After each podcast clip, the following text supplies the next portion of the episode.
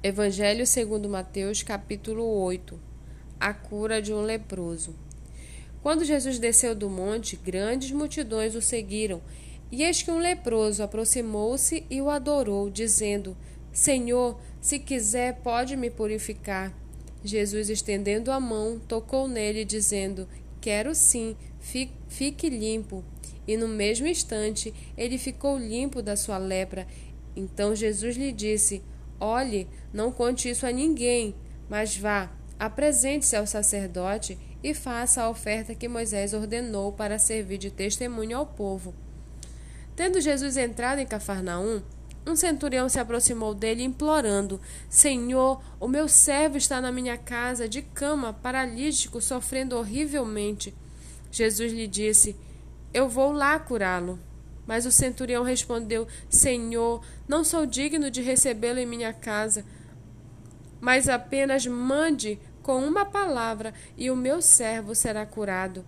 Porque também eu sou homem sujeito à autoridade, tenho soldados a minhas ordens, e digo a este: vá, e ele vai, e a outro: venha, e ele vem.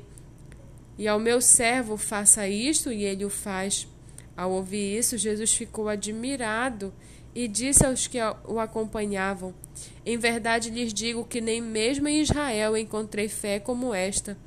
Digo a você que muitos virão do Oriente e do Ocidente e tomarão lugar à mesa com Abraão, Isaque e Jacó no reino dos céus.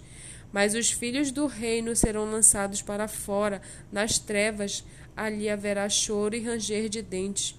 Então Jesus disse ao centurião: Vá e seja feito conforme você crê. E naquela mesma hora o servo do centurião foi curado. Tendo Jesus chegado à casa de Pedro, viu a sogra deste acamada com febre. Mas Jesus tomou-a pela mão e a febre a deixou. Ela se levantou e passou a servi-lo. Ao cair da tarde, trouxeram a Jesus muitos endemoniados, e apenas com a palavra expulsou os espíritos e curou todos os que estavam doentes, para se cumprir o que foi dito por meio do profeta Isaías. Ele mesmo tomou as nossas enfermidades e carregou as nossas doenças. Vendo Jesus muita gente ao seu redor, ordenou que passassem para outra margem. Então, aproximando-se dele, um escriba disse a Jesus: Mestre, vou segui-lo para onde quer que o Senhor for. Mas Jesus lhe respondeu: as raposas têm as suas tocas e as aves do céu têm os seus ninhos, mas o filho do homem não tem onde reclinar a cabeça. E outro dos discípulos lhe disse: Senhor, deixe-me ir primeiro sepultar o meu pai. Mas Jesus respondeu: Siga-me e deixe que os mortos sepultem seus mortos. Jesus entrou no barco e os seus discípulos o seguiram.